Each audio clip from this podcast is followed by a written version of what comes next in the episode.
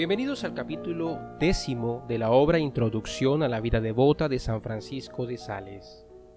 Segunda meditación del fin para el cual hemos sido creados. Preparación primera. Ponte en la presencia de Dios. Segundo, pídele que te ilumine. Consideraciones. Primero, Dios no te ha puesto en el mundo porque necesite de ti, pues le eres bien inútil sino únicamente para ejercitar en ti su bondad, dándote su gracia y su gloria.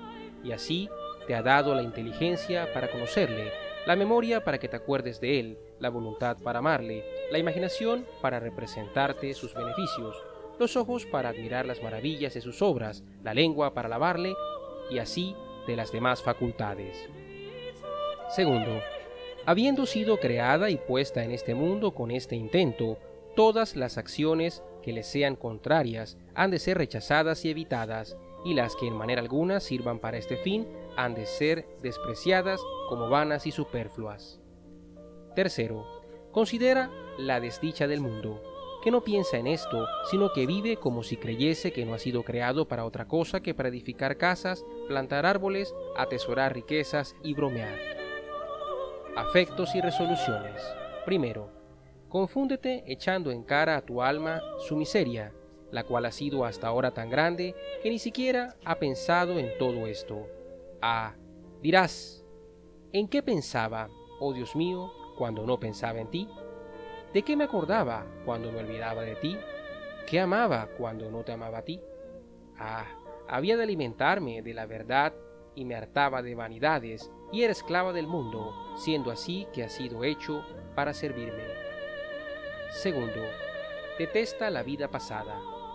Pensamientos vanos, cavilaciones inútiles, renuncio a vosotros. Recuerdos detestables y frívolos, os detesto. Amistades infieles y desleales, servicios perdidos y miserables, correspondencias ingratas, enfadosas complacencias, os desecho. Tercero, conviértete a Dios. Tú, Dios mío y Salvador mío, serás en adelante el único objeto de mis pensamientos.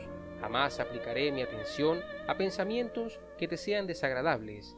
Mi memoria, durante todos los días de mi existencia, estará llena de la grandeza de tu bondad, tan dulcemente ejercida en mi vida.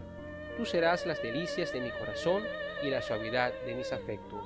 Ah, sí, aborreceré para siempre tales y tales bagatelas y diversiones a las cuales me entregaba y a los ejercicios vanos en los cuales empleaba mis días y a tales afectos que cautivaban mi corazón, y para lograrlo emplearé tales y tales remedios.